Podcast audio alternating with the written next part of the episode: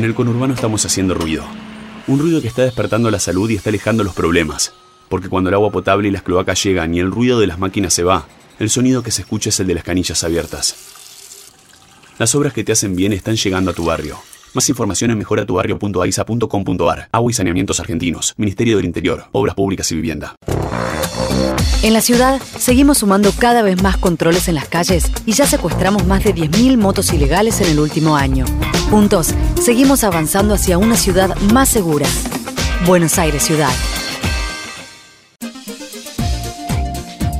Parque Eólico Arauco. ¿Sabías que un generador de 2.1 megawatts genera suficiente energía para abastecer 2.800.000 hogares por año y el equivalente necesario para regar 2.900 hectáreas de olivos anualmente? Significa no emitir 3.700 toneladas de dióxido de carbono al año. Asimismo, con su potencia de 50 megawatts, permite un ahorro anual de combustible de más de 12 millones de dólares. Parque Eólico Arauco. Presente y futuro.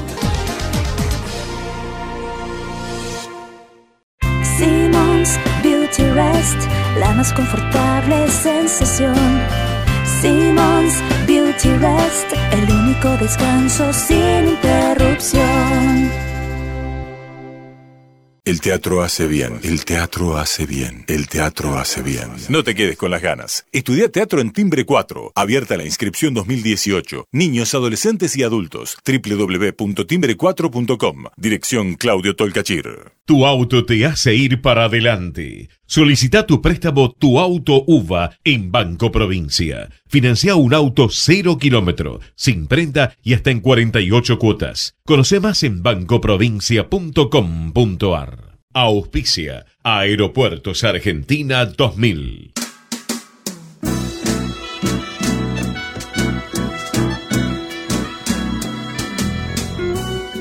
Entrevistas con los protagonistas de la política, la cultura, el espectáculo, la música y el deporte. Un diálogo abierto para pensar desde una óptica diferente. Voces y memoria, los martes de 20 a 21 con la conducción de Hernán Dobri. Fecunda. Muy buenas noches, bienvenidos a una nueva emisión de Voces y Memorias. Vamos a abrir las líneas de comunicación. Pueden escribirnos por Twitter a arroba hernandobri con Y, a Facebook barra hernandobri o en el canal de la radio en YouTube barra Ecomedios 1220. Hoy nos visita un exfutbolista y entrenador de arqueros. Debutó en primera el 1 de mayo de 1969 en un partido entre Quilmes y Huracán. Comenzó a jugar en el Club San Miguel de Monte, luego pasó por Quilmes, Racing, River Plate, Argentinos Juniors, Vélez Arfield, Flamengo, el Atlético Madrid. Jugó 718 partidos en su carrera. Obtuvo el premio al mejor futbolista del año en Argentina en 1977. Fue campeón del mundo en 1978. Fue campeón con River Plate en los campeonatos metropolitanos del 75, 77, 79 y 80, en los nacionales del 75, 79 y 81. Fue arquero de la selección entre 1974 y 1986. Fue campeón de la Supercopa Sudamericana con Racing. Tiene el récord de penales atajados en el fútbol argentino, 26 junto a Orlando Gatti. Con Flamengo obtuvo la Taza Guanabara y la Taza Río. Fue director técnico de arqueros en la selección nacional, entrenador de la selección argentina sub-15, actualmente es el entrenador de arqueros en el fútbol juvenil del Club Atlético River Plate y fue declarado persona destacada del deporte por la legislatura de la ciudad de Buenos Aires. Hoy nos visita en Voces y Memorias Ubaldo Matildo Filiol, el Pato. Muchísimas gracias por haber venido. No, no, por favor. Gracias por, por acordarse y darme esta posibilidad. ¿Qué significa ser arquero? ¿Qué significa ser arquero? Yo era muy, muy pequeño cuando me obligaron a tomar la, la decisión. Fue allá por el año 63, tenía 13 años. Y fue cuando viajé de San Miguel del Monte, mi ciudad natal, a Quilmes a probarme. Y obviamente que yo en San Miguel del Monte jugaba en los potreros. Era muy pibe y jugaba con gente grande. Jugaba al centro, al arco. Y yo lo que quería era divertirme. Me, me daba mucha felicidad jugar al fútbol. Y donde en el potrero donde hacía falta alguien, yo iba. Yo iba. Y cuando vine a Quilmes, no me olvido nunca probarme, había un señor con una planilla y preguntando nombre, apellido, edad y puesto. Y bueno, llegó, éramos un montón de pibes que nos probamos ese día. Y llegó estaba yo, me dice, bueno, nombre, apellido, edad, ¿eh? ¿de qué juega pibe? Y yo le dije lo que yo sentía, lo que hacía en el potrero, digo, de, de arquero o de número 5. Y se enojó el hombre. Era un hombre grande. Se enojó y me, medio me retó, me dio una vergüenza porque era pibe. Bueno, pero bueno, son cosas. Y entonces digo, no, no, no, de, arquero le dije. Porque me, retó de arquero. Así que un poco de arquero por, por casualidad, pero después con el, con el tiempo me di cuenta que elegí bien porque tenía condiciones, eh, materia prima, eh, genes para poder eh, hacerlo de la mejor manera. Con el tiempo me di cuenta de eso, pero en su momento lo, lo elegí porque me, me apuraron y tenía que tomar una decisión. En el libro decís una, una frase bastante interesante que, re- que refleja lo que es ser un arquero. Dice, más allá de los estilos, tengo bien claro que hay buenos arqueros que atajan pelotas y también están los distintos, los que ganan partidos y campeonatos. Mortificándose o no, hay que trabajar y cuestionarse mucho para forzar una superación constante.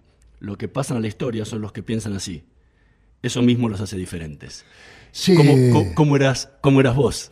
En ese Sí, caso? era un poco lo que doy claro ahí. También eh, te quiero agregar que fui, fui muy feliz con el puesto de arquero y, y me siento reconfortado con todo lo que hice en ese puesto durante toda mi carrera. Nosotros en el 78 tocamos el cielo con las manos. Fuimos campeones del mundo por primera vez en la historia. Y ahí empezó el verdadero desafío para mí. Porque en esa Copa del Mundo me declararon mejor arquero de- del Mundial y del mundo también. Y bueno, yo digo, ¿y ahora, ahora qué? Creo que todos nos preguntamos eso. Y yo encontré inmediatamente la respuesta. Y hoy a la distancia creo que fue un bálsamo.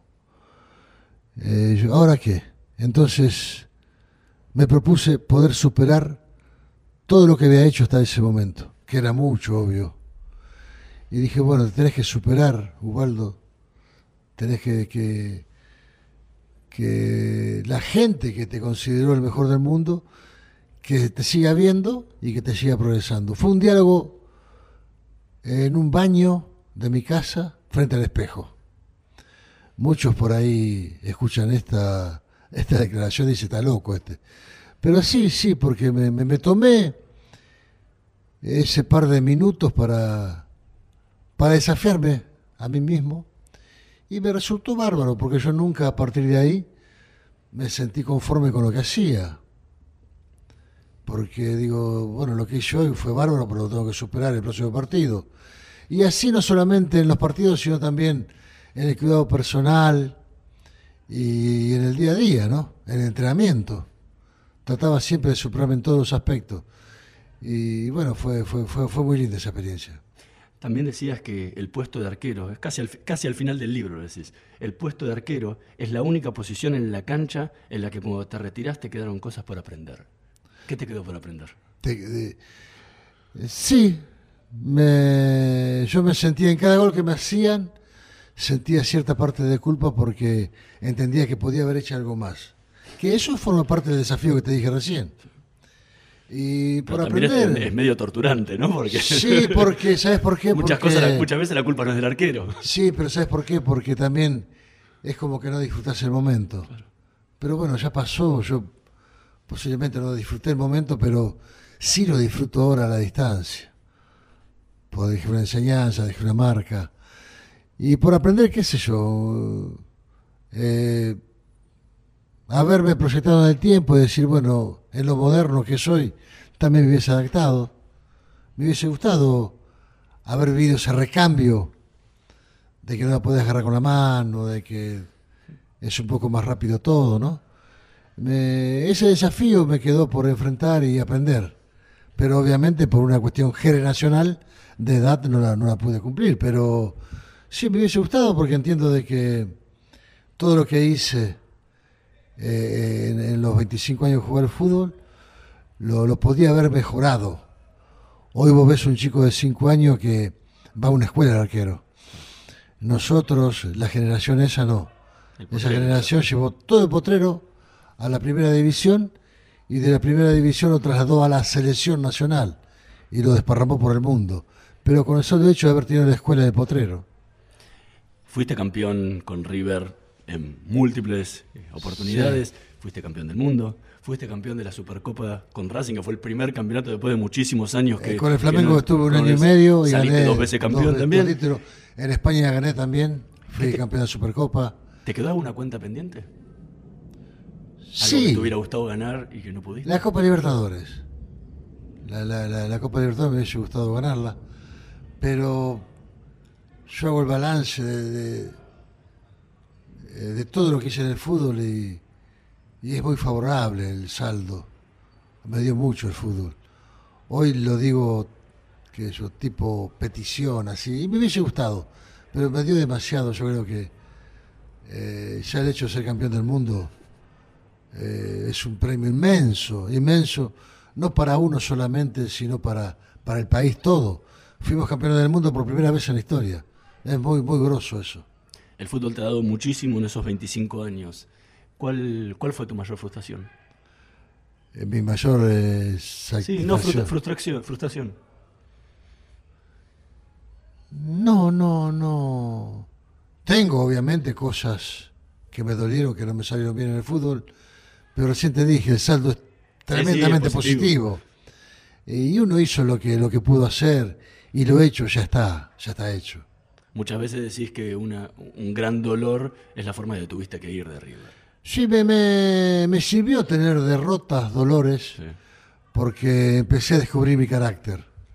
No me quedé quieto, me enojé conmigo mismo y salí y salí a dar esa pelea, esa prueba de carácter. Sí. Obviamente que también fue bueno. Estamos conversando con el Pato Filiol. Vamos a escuchar el primer tema que eligió para esta noche de Voces y Memorias.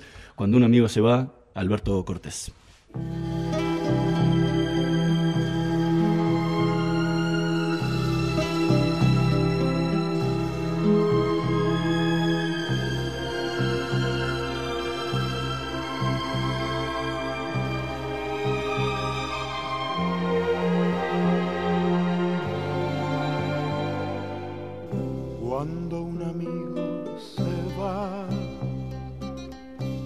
un espacio vacío que no lo puede llenar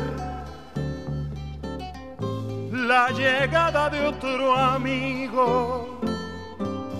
Cuando un amigo se va, queda un tizón encendido que no se puede apagar ni con las aguas de un río. Cuando un amigo se va, una estrella se ha perdido, la que ilumina el lugar donde hay un niño dormido cuando un amigo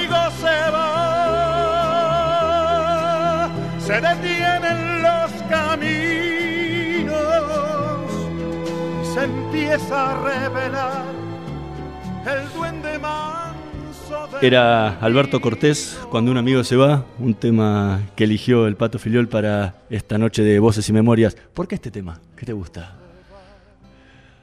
Bueno, no, no, no por, por mis padres, porque obviamente no los tengo, pero mis padres fueron más que amigos, ¿no? Pero eh, te va a sorprender por ahí, o no. Hace poquito eh, se me murió el perrito.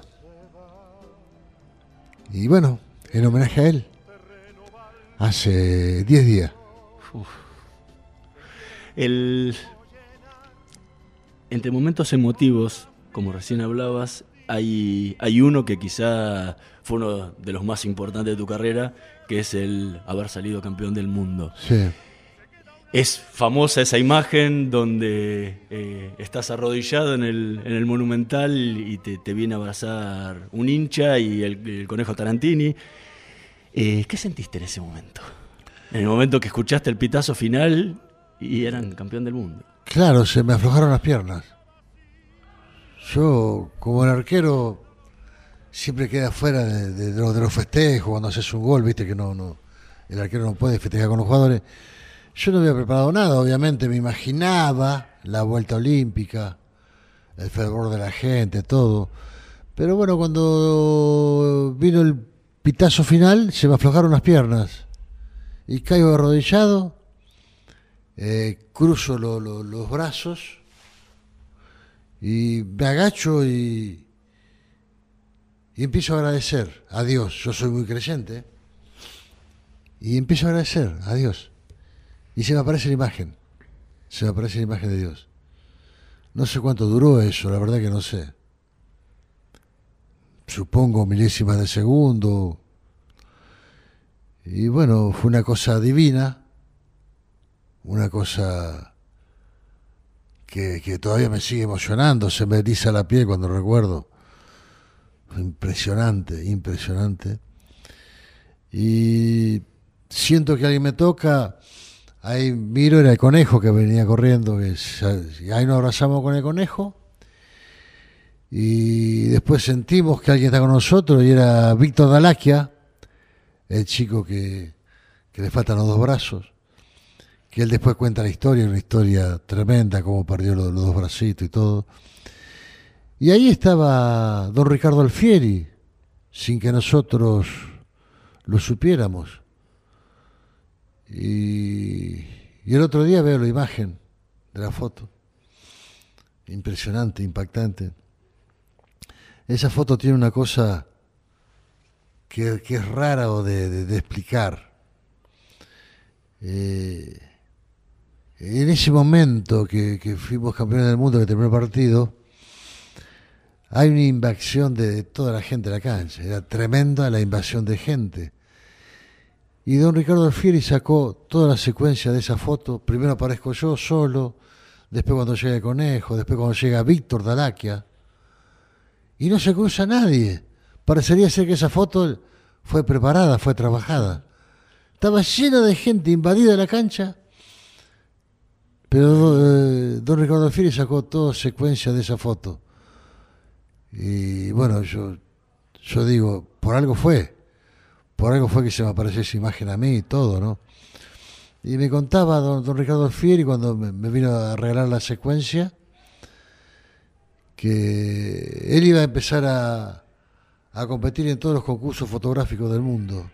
Me dice, con esta foto vas a ver, va a ser historia. Y después, mucho tiempo después, me encontré con él y me dijo, gané todo, gano, gané y gano todos los concursos fotográficos donde puedo manoto, viajo, andaba por Europa, todo. Y es una foto simbólica, eh, tremenda. Ay, me dijeron que hay una gigantografía en la FIFA de esa foto, porque esa foto parte de blanco y negro. Sí. Don Ricardo Fiere tenía su pañuelito en el cuello, pañuelito amarillo usaba don Ricardo, y andaba siempre con dos máquinas fotográficas colgadas al cuello. Cuando él presintió que algo iba a pasar, estaba atrás de mi arco cuando terminó el partido, pero presintió que algo iba a pasar. Manoteó una, una máquina y justo era de blanco y negro. Increíble. Y tiene sedón la, la, foto, ¿no? Que está también en, en blanco y negro y, y inmortaliza, obviamente, esa, esas imágenes que, que son terribles. ¿Qué sentís hoy, 40 años después, cuando, cuando ves esa foto? Sí, me parece increíble. Eh, esa foto es tan, tan importante para, no solamente para mí, sino también para el Conejo, para Víctor Dalaquia, para Ricardo Fierri, ni hablar. Que cuando hice el libro de mi vida, mi autobiografía, el, el año pasado. Sí, es la tapa del libro. Claro, me llama la gente Planeta, dice, mira, Waldo, ya está el libro, dice, ahora vamos a buscar en los archivos que tenés vos y en los archivos que tenemos nosotros, dice vamos a ir al gráfico a buscar fotos. Eh, hay un movimiento grande que quieren hacer ellos. Y yo digo, no, no, no se hagan problema, digo, yo tengo la foto de la tapa. No, pero tenemos que mirar, tenemos, no, no, no hay que buscar nada, digo. En la tapa de mi libro va el abrazo del alma. Y se la, se la, se la mostré, ¿no? Y bueno, eh, así que, que abrevié un montón de trabajo, de búsqueda y todo. No, no, sí, esta este, este es la foto, esta es la foto. ¿En qué momento caíste que eras campeón del mundo? Eh, cuando Daniel Bertoni hace el tercer gol, al menos yo obviamente me sentí campeón del mundo. Lo presentía antes del partido, obviamente, porque uno sueña y es ganador. Pero me sentí campeón del mundo en el tercer gol de Daniel Bertoni. ¿Qué sentías? ¿Qué sentiste antes de salir a la cancha? ¿Te esperaba la final? ¿Sabían con que mucha el fe. lleno? Sí, con mucha fe. Eh, yo personalmente, porque no se puede hablar sí, sí, en nombre en tu de, caso. de 22 jugadores, pero yo personalmente presentía que íbamos a ser campeones del mundo porque eh, yo estaba un poco herido. El último partido que habíamos jugado en la cancha de River, habíamos sido eliminados por, por Italia. Por Italia. Nos mandaron a Rosario. Y, y tuvimos que ir a Rosario. Entonces yo, yo quería revancha, quería esa revancha y presentía que se iba a dar. Por más que estuviera Holanda delante nuestro, que era una potencia, que, que, que se iba a dar. Y así se dio. Hay un momento en el partido que te viene uno de los holandeses de frente, patea al arco y la pelota pega en el palo. ¿Qué, qué, sentí? Faltaban unos minutos para terminar el partido. ¿Qué, no, menos, faltaban segundos, Sí, que fue muy poco, ¿Qué, sí. qué- qué sentiste en ese momento entre que vos salís, patea y mirás para atrás y la pelota va hacia el arco? Eh, no, no sentí nada porque yo seguía la jugada. Quiero que me entienda la gente. Yo, yo seguía la jugada, porque la pelota, como decís vos, me pasó a mí. Ya te había pasado. Yo giro en ese momento para ver, veo que pega en el palo, veo que el rebote lo agarra el tolo gallego y la tira afuera. Y, y era lateral para los holandeses. Y ya me ubiqué en ese lateral, en la trayectoria de la pelota, y al otro día sí, cuando veo la repetición, esa noche mismo, más tarde, veo la repetición y casi me infarto, sí. Como le pasó a, a 25 millones de argentinos, pero en el partido. Yo en el partido nada porque seguí la jugada simplemente. Pero sí, por ahí, por ahí tenés, ve, ahí tenés, ve. Tiene relación con esa imagen que se me apareció a mí. Hubo, hubo una, una presencia divina. Un milagro. Sí, sí, en- y más en ese arco, que fue donde terminé el partido y hubo una ayuda divina, si no, te- no tengo dudas. Durante muchísimos años, eh, el equipo campeón del mundo fue muy vapuleado, incluso lo ensuciaron me- mezclándolo con la dictadura eh, y compañía. ¿Cómo, ¿Cómo viviste todos esos años en los que los... lo- como que no les, no les querían reconocer realmente la, eh, el verdadero logro que habían conseguido? No sé si era eso, pero hubo un bastardeo muy grande. Eh, de la gente yo, de la mayoría sentí un reconocimiento siempre, pero había cierta parte del periodismo que había instalado de que, bueno, lo ganaron los militares, que éramos el equipo de los militares. Y yo nunca claudiqué por lo que estamos hablando. Esa misma pelota que te estoy contando yo, que pegó en el palo y que viste vos, y que, que está en todos lados, hubiese entrado, que hubiesen dicho. Eh, ahora nos queremos matar porque nos va mal en las Copas del Mundo. ¿Te imaginas si perdíamos la final acá, siendo local? Lo que hubiese pasado. Pero bueno, las nuevas generaciones eh, crecieron con, con ese pensamiento, con esa taradez que habían dicho. Y ahora con el tiempo hay un reconocimiento pleno, creo yo, porque obviamente hay eh, aquel que, pensaba que era del tema de los militares, ahora creció y ve la imagen y, y aparte ahora somos 45 millones de argentinos y estos 45 millones de argentinos ya están convencidos totalmente de que no es fácil ganar una Copa del Mundo. Eh, la gente pensó que era fácil porque eh, apareció el 78, enseguida vino muy rápido el 86, y entonces dijimos, es fácil. Y aparte el 86 con el Diego Maradona brillante. Sí, después el 90 en la final de vuelta. Claro, entonces es fácil. No, no es fácil. Es sumamente difícil, pero es sumamente más difícil todavía poder ser campeón del mundo siendo local en este, en este bendito país. Es sumamente difícil. Y la presión es del doble, ¿no? Sí, sí, sí, ob- obviamente la responsabilidad. Vos no sabés lo que era salir de, de la concentración en José Cepaz, en el micro, con, con custodia, todo, y, y el micro no podía avanzar. Había, había tramos del camino que íbamos a paso de hombre. La gente se tiraba arriba del micro, era, era impresionante. Y obviamente que eso te llenó de adrenalina, ¿no? No dejaba de ser una, una responsabilidad muy grande. Incluso tenían una cábala con ese micro, ¿no? Sí, con, la, ten- con la- teníamos. con la señora que eh, en el camino tenía una virgen. Sí, una viejita que, que en la ruta que hacíamos saliendo de la concentración estaba ahí sentadita con una virgencita. Y el primer partido, obviamente, la de- contra Hungría, pasamos por ahí, la vimos, a la, abuela. Y ya el segundo partido, che, estará la abuela, estará la abuela. Y pasamos por ahí, estaba la abuelita con la virgencita, sentadita ahí. Era tipo rancho la, la casita. Y hoy todos queríamos ver a la abuela. Ahí está la abuela, ve, ve, pa. Y en el tercer partido contra Italia no estaba la abuela. Y perdieron. Y claro, entonces ya, ya te imaginas. El segundo partido buscábamos a la abuela, el tercero estábamos todos de la parte derecha del micro, eh, esperando que aparezca el ranchito y la, la- la abuela. Y no estaba la abuela. Y, bueno, perdimos, que quedamos todos. Dijimos, no, la- la- la- lo de la abuela es cábala, como no estaba la abuela. Y en el partido final eh, tomó otro camino el micro. Tomó otro camino.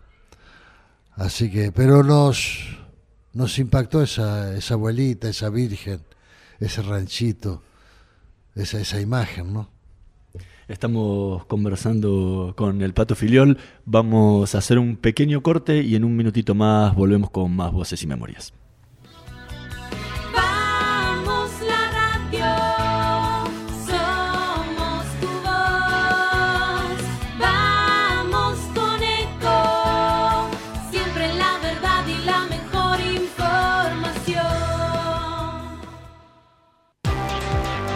Pero qué tarde que se me hizo. Me tengo que apurar porque si no, no llego, no llego, no llego. No, pero seguro, ¿qué problema? Eh, bueno, vamos a encontrar una solución. Bancame ahí que en dos minutos estoy con vos. Bueno, vos ahora te tenés que ir. Sí, pero yo quiero hablar de esto ahora. Cuando llegue a casa te llamo. Te... Tres de cada diez muertos en el tránsito son peatones. Cruzá siempre por la senda peatonal o esquina, respetando los semáforos. Allí, todos los vehículos deben darte prioridad. Luchemos por la vida. Descarga gratis de tu celular la aplicación Ecomedios. Podés escucharnos en vivo, informarte con las últimas noticias y entrevistas en audio y video. Búscala y bajate la aplicación Ecomedios. Podés vernos en vivo en ecohd.com.ar. ecohd.com.ar Conectate con nosotros. Twitter arroba Ecomedios 1220. Voces y memoria. Una hora con los protagonistas de la política, la cultura, el espectáculo, la música y el deporte para pensar desde una óptica diferente.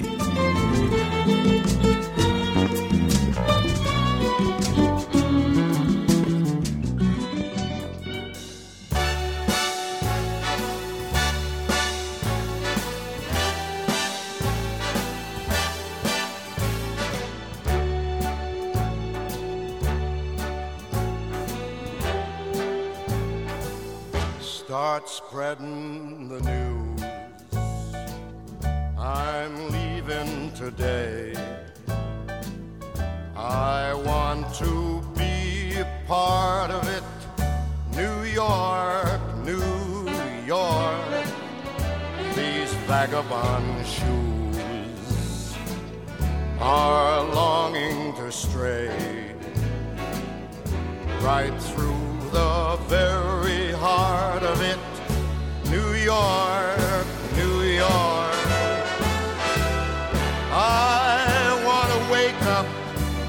city that doesn't sleep and find I'm king of the hill.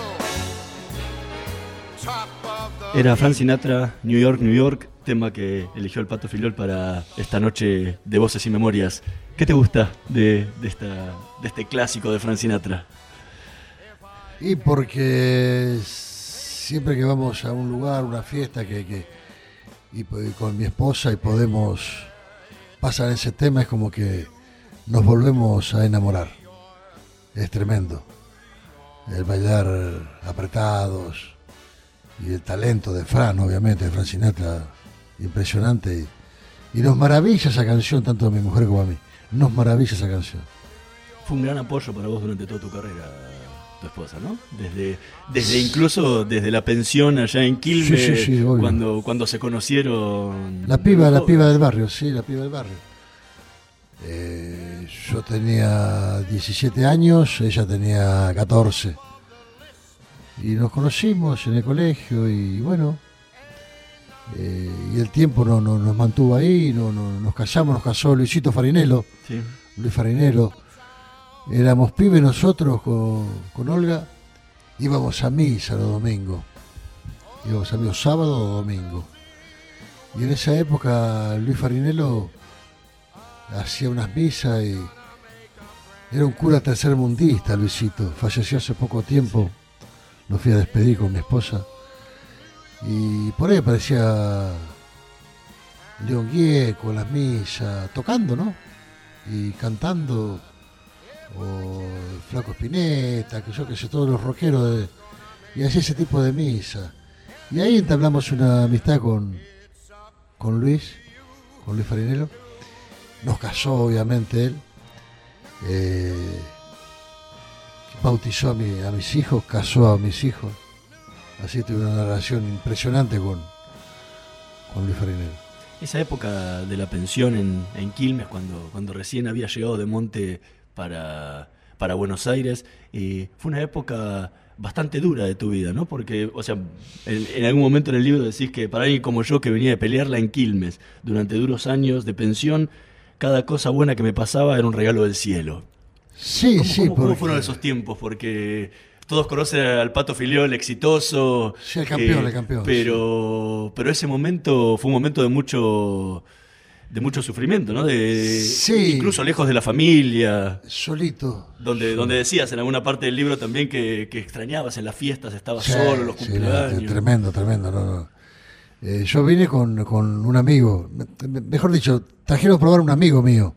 Y él quería que yo lo acompañe y le dijo al, al hombre que lo traía, mira, dice, me va a acompañar un amigo. Dice, lo puedes probar también. Dice, sí, trae a cualquiera. Yo, el tipo lo quería traer a Pando. Pando le, le- habíamos puesto nosotros porque era medio chiquito. Sí, Pando, dice, vení con cualquiera. Vos venís, sí, no, yo quiero que vengas vos. Bueno, entonces aprovechamos ese viaje, probamos y los dos nos probamos y quedamos los dos. Pero él a los 30, 40 días se fue. Ahí quedé solito. Se me hizo duro porque Quilmes me había conseguido la pensión y un trabajo. Yo con ese trabajo me pagaba la pensión, obviamente. Y fue muy duro porque yo no conocía Capital Federal. Nunca había viajado a Capital Federal. Me había quedado en el campo. Y fue duro, porque uno dice pensión. Ah, sí, la pensión. No, no, una pensión de la calle era. En esa época no había pensión de, de los clubes. Sí, sí, sí, no Ahora, por ejemplo, Quilmes tiene una concentración modelo que alberga a los chicos del interior y todo. La conozco. Pero en esa época no existía. Había gente de la calle. Era todo muy peligroso. Tenía que trabajar, que no, no. A mí no me preocupaba eso, porque yo de chiquito trabajé para ayudar. durísimo aparte. Sí. De madrugada. y No, no, duro, a las 5 de la mañana me levantaba, trabajaba todo el día, me iba a entrenamiento y, y- y no me cansaba nunca la, la juventud, qué lindo. No me cansaba nunca. Y yo era, era, de, era laburador. Y se me hizo todo muy difícil, peleado, pero eh, yo soñaba, ya en esa época soñaba con ser jugador de fútbol. Y estaba dispuesto a, a pelearla de, de- de bien de frente, con, con los ideales, los valores que me han dado mis viejos. Era muy peligrosa la pensión porque había gente en la calle. Eh, era la época de los hippies. Y ya había droga, alcohol, prostitución, como hubo siempre, ¿no? Y bueno, eh, yo estaba solito ahí. Por ahí algún compañero eh, que Quilmes también traía de afuera y lo metía en la pensión. Y bueno, eh, pero para mí fue maravilloso porque después, a medida que fui consiguiendo cosas, era muy, muy lindo para mí. Era una motivación muy especial en todos los aspectos. Comía en la pensión y para mí lo que comía en la pensión era el mejor menú de mi vida. Por más que un día fue Carmelo Faraón a la pensión a ver lo que comía. Y, si usted está loco, ¿cómo va a comer esto? Usted con lo que trabaja. Pero digo, Faraone para mí es la mejor comida del mundo. Bueno, él ahí me cambió el menú. Le debían al tipo la pensión cinco meses, lo, le hizo poner al día. Fue lindo porque fue la primera vez que alguien se fijó en mí. Y yo ya hacía eh, cinco o seis años que estaba en la pensión. Y un día Carmelo Faraón le dijo, pibe, ¿usted dónde vive? ¿Qué come? ¿Qué auto tiene? No, ¿qué auto? Yo vengo en colectivo. "Ah, ¿Cómo en colectivo? Sí. ¿Y qué come? ¿Cómo se alimenta? ¿Y dónde vive? Bueno, abrigó todo Carmelo y me fue a visitar y eh, mi organismo soportó todo bien eso. Lo, lo que había hecho en, en los potreros de monte, en la alimentación que me habían dado mis padres, eh, en lo que comía ahí. Pero bueno, Carmelo quería, veía algo en mí y quería potenciar lo que yo tenía, ¿no? Y después cuando pasé a Racing, eh, seguí viviendo en la pensión, viajando en micro, y al poco tiempo, como en Racing fue muy bueno todo, cobraba premios, tenía un buen sueldo, me pude comprar mi primer casita, me compré primero la casita, y después al tiempo, Y te fuiste, te fuiste a dormir la primera noche con un colchón en el Sí, piso. le pedí al, al tipo de la pensión, le, le- le digo, me prestaba un colchón. Sí, porque dice, no, porque compré la casita, le había comprado a cuatro o cinco cuadras de ahí la pensión. Y yo no sabía, le digo, no, no, me compré una casita y quiero dormir ahí. Estaba todo, viste, la casa abandonada, media abandonada, viste, bueno, limpié un poquito ahí y dice, sí, llévate, me llevé el colchón, al hombro me lo llevé, esas cuatro o cinco cuadras. Y dormí esa noche ahí. Después la fui equipando de a poquito. Y, en ese momento fui el tipo más feliz del mundo. Dormí en, un colchón solito, sin nada. Y, y después al tiempo, como ganábamos premio todo, me compré un Fiat 600 usado. Un Fiat 600 usado. Y cada cosa que conseguí era una, una, una cosa tremenda, hermosa, ¿no? ¿De qué te agarrabas en esos momentos de, de tanto sufrimiento en la pensión, eh, cuando estabas solo por ahí en cumpleaños o en las fiestas, para que no te tirara y decir, bueno, largo todo y me vuelvo? No, lloré mucho. No, no se me cruzó por la cabeza largar. Pero sufrí, sí, sufrí. De mi cumpleaños. Eh, no, no podía. Aparte, me ayudó mucho de que yo quería triunfar en el fútbol y yo sabía los pasos que no tenía que dar en mi juventud. Y joda de cumpleaños, y los sábados a bailar. eh, Por ejemplo, cuando iba a Monte, todos mis amigos, vení, tomar asado, vamos a esto, y yo, todo eso, por eso de, eh, no, no, no pude disfrutar mi juventud, eh, mi adolescencia. Hipotequé todo eso. Mi adolescencia, no hacía lo que hacían todos mi, mi- mi- los pibes de mi edad, ¿no? Sí. Que se divertían y salían a bailar, inclusive los pibes de la pensión. Después con el tiempo había cuatro o cinco más de la pensión y, y los pibes venían del interior y la verdad se iban todos de joda. Claro. Y yo no, yo tuve esa conducta. Eh, me ayudó mucho soñar. Soñar, eh, me- eh, yo sabía que tenía que soñar y tenía que hacer esfuerzos. Era muy pequeño, estaba solo, pero eso, por los valores que me inculcaron mis padres, yo lo tenía bien claro. Y entonces no, no se me cruzó nunca decir, no, esto es muy duro, me voy. No, no, cuando más duro era es cuando más la peleaba yo. En, en el libro contás una anécdota que, que es muy dura, que tiene que ver con la, la renegociación de tu contrato con River, donde el almirante Lacoste te amenaza primero con un arma arriba de- del Sí. escritorio y cuando no querés firmar, al poco tiempo lo, lo, lo golpean a tu papá en la calle. Cuando Sí. estaba llegando a tu casa. ¿Qué Sí, pero ¿Qué sentiste en ese momento? River no tiene nada que ver con No, eso. no, no, no. eh, eh, eh, tenía que ver Lacoste Sí, puntualmente, me, ¿no? Me, me destruyó, me destruyó me- públicamente, me hizo mucho, mucho daño. Me, me fui como un delincuente de acá por, por culpa de él.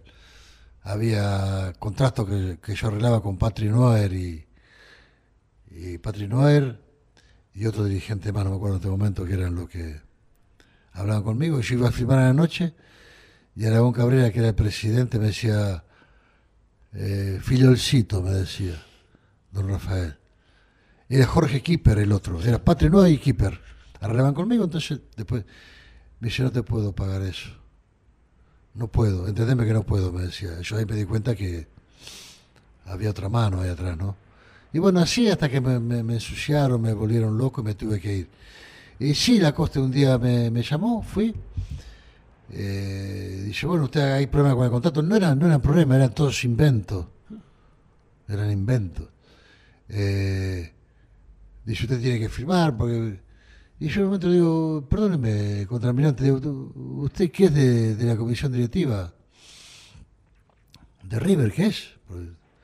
Dice, no, yo soy, no me acuerdo, me dijo, socio honorario, no- y yo mando.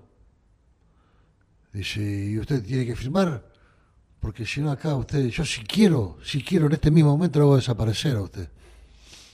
Y puso el, revólver en la mesa. Dice, yo lo hago desaparecer, usted aparece en un zanjón en cualquier lado y dice, desaparece del mundo. Nadie se va a enterar, dice. Así que tenga cuidado. Bueno, terminó mal eso, yo me fui. ¿Qué sentiste en ese momento? Y al poco tiempo lo, le- lo golpearon a mi padre. Pero en el momento que te dice eso, ¿qué sentiste? No, yo la verdad que no creía que eso pudiera pasar. Yo un poco me, me- me sonreí. Decía, te pego un tiro en la cabeza, desapareces, nadie se entera. Y yo lo miraba y medio me sonreí porque... Está cargando. eh, claro, me andaba cargando. Después con los años nos enteramos todos que sí, que tranquilamente podía haber pasado eso. Pero en ese momento no, no, no, ni miedo sentí. Lo sentí después cuando cayó la dictadura y nos empezamos a enterar.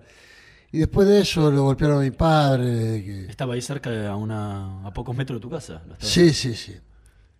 Mi hijo tomó un colectivo, lo siguieron cuando se bajaron al colectivo, le pegaron. Decía a tu pibe que firme porque vos vas a terminar mal y él también. Todo ese tipo de cosas. Y ahí, ahí ya, ya viste que la cosa era diferente. Sí, O sea, me dolió. ¿qué- me- qué, me- qué me- te pasó por la cabeza? No, me que- dolió mucho, me dolió mucho. Sí. Porque me, dolió mucho, ya la cosa era insostenible. Y hasta que me, tuve que ir, ¿no? Pero me fui mu- muy mal, me ensuciaron. Se sabía y se hacía lo que ellos querían. Vos te enterabas de cosas que, que, que la publicaron ellos. A mí me mataron, me destruyeron. Yo sentía mucho dolor porque yo soy hincha de River, porque mi viejo a los cinco años me hizo hincha de River. Y estaba en la gloria yo en River. Y Ah, justo había ganado él- todo. Claro, él amenazado, yo amenazado. Y yo sabía que no era River. Yo por eso nunca, nunca culpé de nada a River. Pues me amenazó otra gente, me hizo ir otra gente, me ensució otra gente.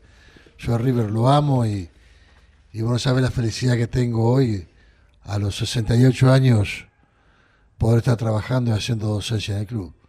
Es una cosa que nos lo decía Angelito Labruna. Cuando estábamos con Angelito nosotros eh, y ganábamos todo, eh, nos decía, ustedes se tienen que quedar a vivir acá en el club. Él amaba a River, él amaba a River. Y ustedes se tienen que quedar a vivir acá en el club. Ustedes no saben lo que representa, lo que están dando al club. Pero lo tomábamos como una cosa de experiencia que nos contaba él. Y después con el tiempo, mira vos, al menos yo lo, lo honré con eso, ¿no? Bueno, y, y- y muchos jugadores de esa generación también. También está- ahora está Pedrito González co- co- conmigo. Eh, Leopoldo Luque también está trabajando en el club. Los del 75, te hablo. Después hay un montón Sí, más. como Mostaza Merlo pasó como técnico Claro. también, o sea, pa- bueno, Pasarela también pasó como técnico. Sí, sí, por eso. Por eso decía, ustedes se tienen que quedar a vivir acá. Tienen que trabajar siempre, no se tienen que ir nunca del club. Eh, vos como técnico podés ganar y perder. Podés- pero claro, fue... Era, era un sabio, el dentro de todo, a, a pesar del amor que le tenía a River, eh, no dejaba de ser un sabio, Angelito Labruna. Estamos conversando con el Pato Filón, vamos a escuchar el último tema que eligió para esta noche de Voces y Memorias, Julio Sosa, El Firulete.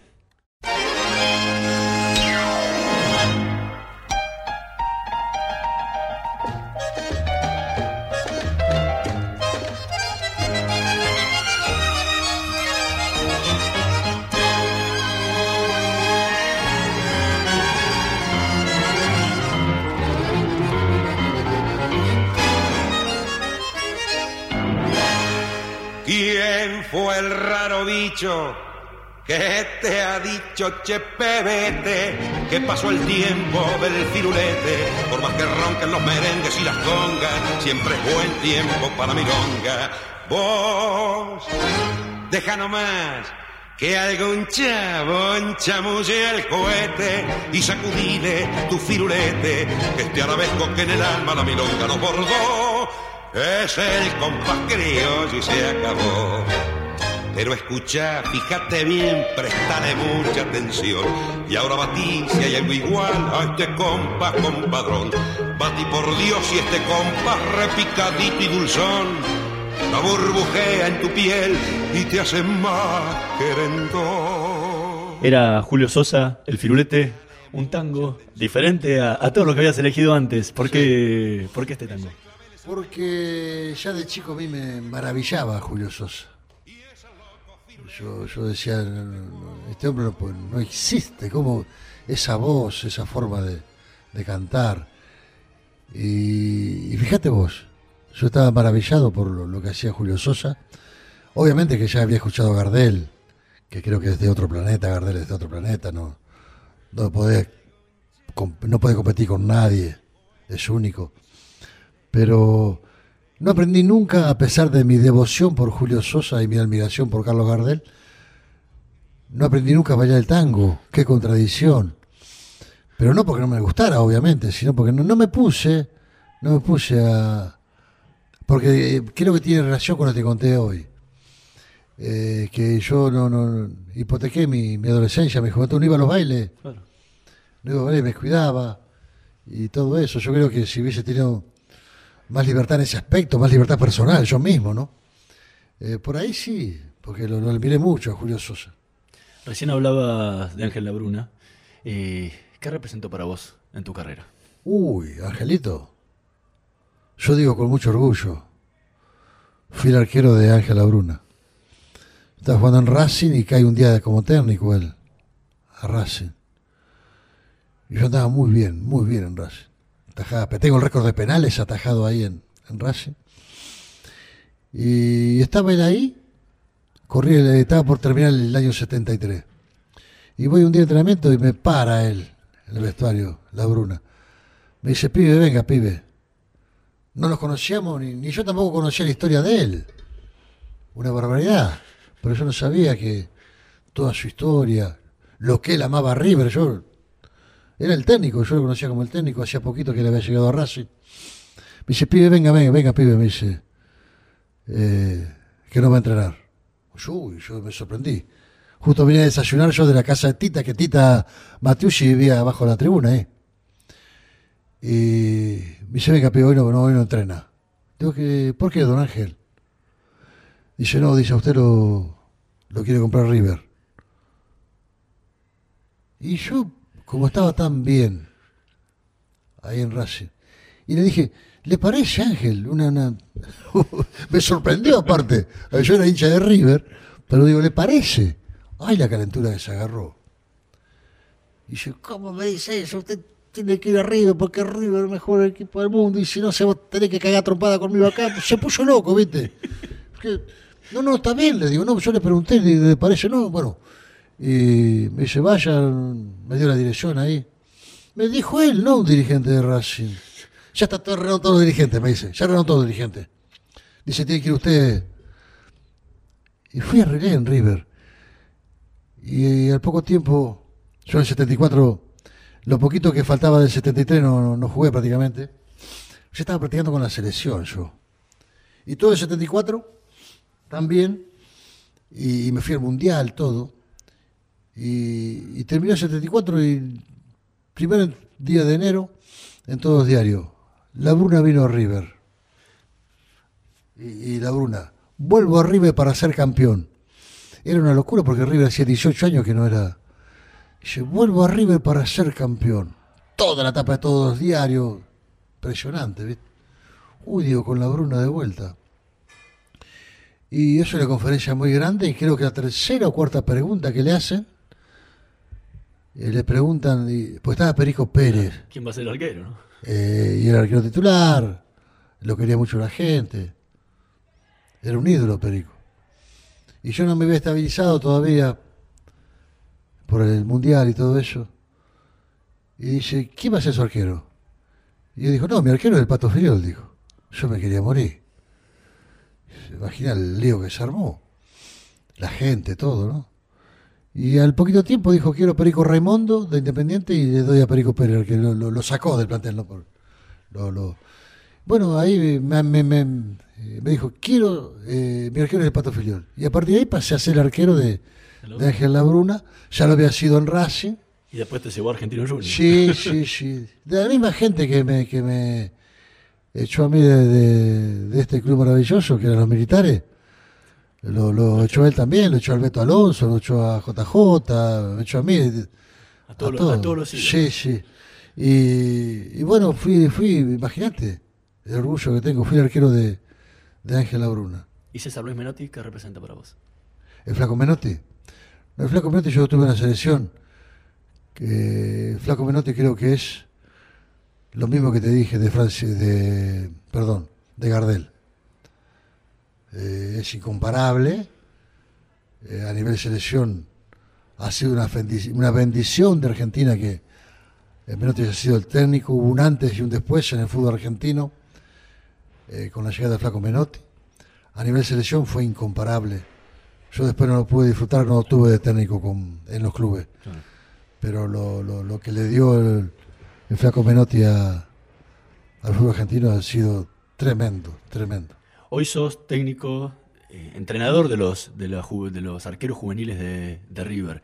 ¿Qué, ¿Qué es lo primero que le enseñás a esos chicos chiquitos, 10 años, 11 años, que te tocan y con todos los años de experiencia que tenés en, en el arco? Yo te, te aclaro, yo tengo un departamento de arquero en River. Yo contrato a los entrenadores de arquero. Sí. Eh, les bajo línea de trabajo y los capacito a los entrenadores de arquero. Y después me traslado al campo para ver todo eso. Para ver todo eso. Tenemos de cuarta división hasta preparatoria. Pasa fútbol amateur, fútbol infantil y preparatoria. Y hay una etapa de preparatoria e infantiles que yo hago mucho hincapié en la técnica, la parte técnica del jugador, del arquero. Y después sí, en el fútbol amateur ya es técnica y física. Pero son etapas, una etapa es la preparatoria, otra etapa es el fútbol infantil. Ya cuando llegas al fútbol amateur ya tenés que tener un porcentaje elevado de, de la proyección de ese arquero. Y tengo que evaluar, evalúo permanentemente lo que tenemos, evalúo lo que tiene que entrar a fin de año, porque siempre la parte más dura del técnico es cuando dejas el chico libre. Es una parte durísima. Pero ya tenés, porque durante todo el año estás viendo y probando arqueros. Y ya tenés. Tenés que saber quién se va y quién entra. Y esa es una evaluación permanente. Y cuando yo te hablo de amateur infantil y preparatoria, te hablo de cerca de 60 arqueros que vos durante el año tenés que evaluar.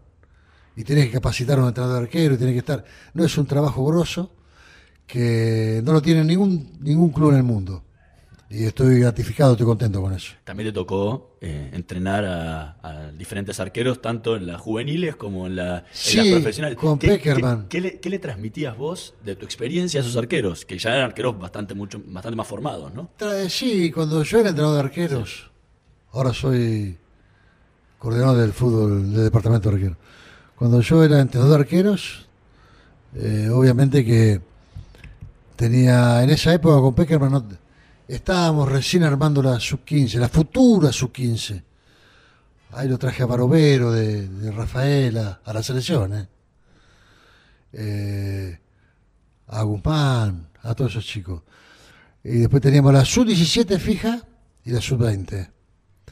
Y bueno, trataba de enriquecerles todo lo que yo veía. Obviamente que como entrenador de arquero eh, tenía el lujo, como tiene el lujo el técnico de la selección, de poder elegir al mejor arquero, entre comillas, que uno creía que era el mejor arquero, ¿no? Y ahí tratar de enriquecer todo lo que él tenía y proyectarlo al futuro, obviamente. ¿Y qué, le- qué, qué consejos les dabas? Porque Bueno, la forma de- mucha experiencia en los momentos más duros de la selección, en el 74, después en la gloria en el 78 y, y de vuelta el, el dolor en el 82, ¿no? ¿Qué, qué- qué le transmitías a esos arqueros? Sí, tratar de, de- de pulir de defectos, que eran chicos con muchas condiciones, pero yo veía en muchos de ellos lo que veía también en arqueros de selección y de primera división. Eh, se levantaban mal, no tenían voz de mando, no trabajaban mucho con el pie, eh, no revertían situaciones adversas, le hacían un gol tonto y se caían anímicamente. Eh, y todo ese tipo de cosas. eh, era y soy muy observador de eso. Y ahora ya trato que en, eh, infantil el chico tenga todo ese tipo de cosas, ¿no? Si- si- sin hacerles quemar etapas, esta preparatoria, eh, que ya no sabes si el chico va a crecer, no solamente físicamente, sino también en su, en su mente. Sí. Porque vos tenés muchas cosas para enseñarle al chico, pero tenés que saber también que en la docencia, por ahí el chico se traba, se para, y vos decís, pero ¿cómo no me entiende? No, no, no, es que su cabecita dio hasta ahí. Y puede crecer en el tiempo. Entonces tenés que tener mucho cuidado porque vos entendés, no me hace caso. ¿Por qué no crece? Es porque tiene un techo su, su cabecita también. Entonces hay que saber evaluar eso también y llevarlo despacio y darte cuenta si va a crecer o no ya eh, en, quinta, en sexta división. Y hay chicos que vos por ahí lo dejas libre y después eh, se proyectan. Sí, sí, explotan en otro lado. En y- otro lado, sí, pero eh, el arco de River es muy especial. Dice, no, vos decías que el arco de River es más grande. No, no, no. Yo decía que era el arco más grande del mundo, pero trabajando me di cuenta que no. Es el, el mismo arco que todos los clubes, pero es el arco de más historia del fútbol argentino. Entonces eso pesa. Eso tiene un plus para el chico que se forma, que quiere triunfar, que quiere atajar en River. Es un arco con muchísima historia.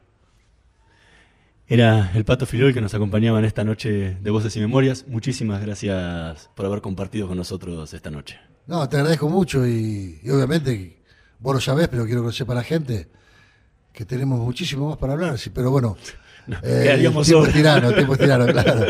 Así que preparamos otro para el próximo año. Bueno, Fue un placer, un gusto. Muchísimas gracias. Nosotros nos vamos a reencontrar la semana que viene en la operación técnica Javier Martínez, en la producción Martín Pereira Bubet. Nos vemos el próximo martes. Chao. En el conurbano estamos haciendo ruido. Un ruido que está despertando la salud y está alejando los problemas. Porque cuando el agua potable y las cloacas llegan y el ruido de las máquinas se va, el sonido que se escucha es el de las canillas abiertas. Las obras que te hacen bien están llegando a tu barrio. Más información en mejoratubarrio.aisa.com.ar. Agua y saneamientos argentinos. Ministerio del Interior. Obras públicas y vivienda. En la ciudad, la red integral de monitoreo ya cuenta con más de 8.000 cámaras entre calles, subtes y colectivos para detectar alertas en tiempo real, además del anillo digital de monitoreo de patentes. Juntos, seguimos avanzando hacia una ciudad más segura. Buenos Aires Ciudad. Parque Eólico Arauco es una empresa estatal que genera recursos genuinos al transformar el viento en energía eléctrica y con sus utilidades impulsar el desarrollo productivo de La Rioja a través de mecanismos que permitan hacer sustentable la producción agrícola ganadera en la provincia. Parque Eólico Arauco, presente y futuro.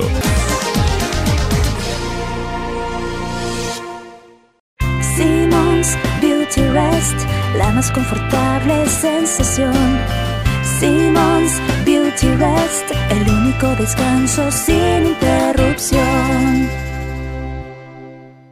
El teatro hace bien, el teatro hace bien, el teatro hace bien. No te quedes con las ganas. Estudia teatro en Timbre 4. Abierta la inscripción 2018. Niños, adolescentes y adultos. www.timbre4.com. Dirección Claudio Tolcachir. Tu auto te hace ir para adelante. Solicita tu préstamo Tu Auto UVA en Banco Provincia. Financia un auto cero kilómetro, sin prenda y hasta en 48 cuotas. Conoce más en bancoprovincia.com.ar. Auspicio Aeropuertos Argentina 2000.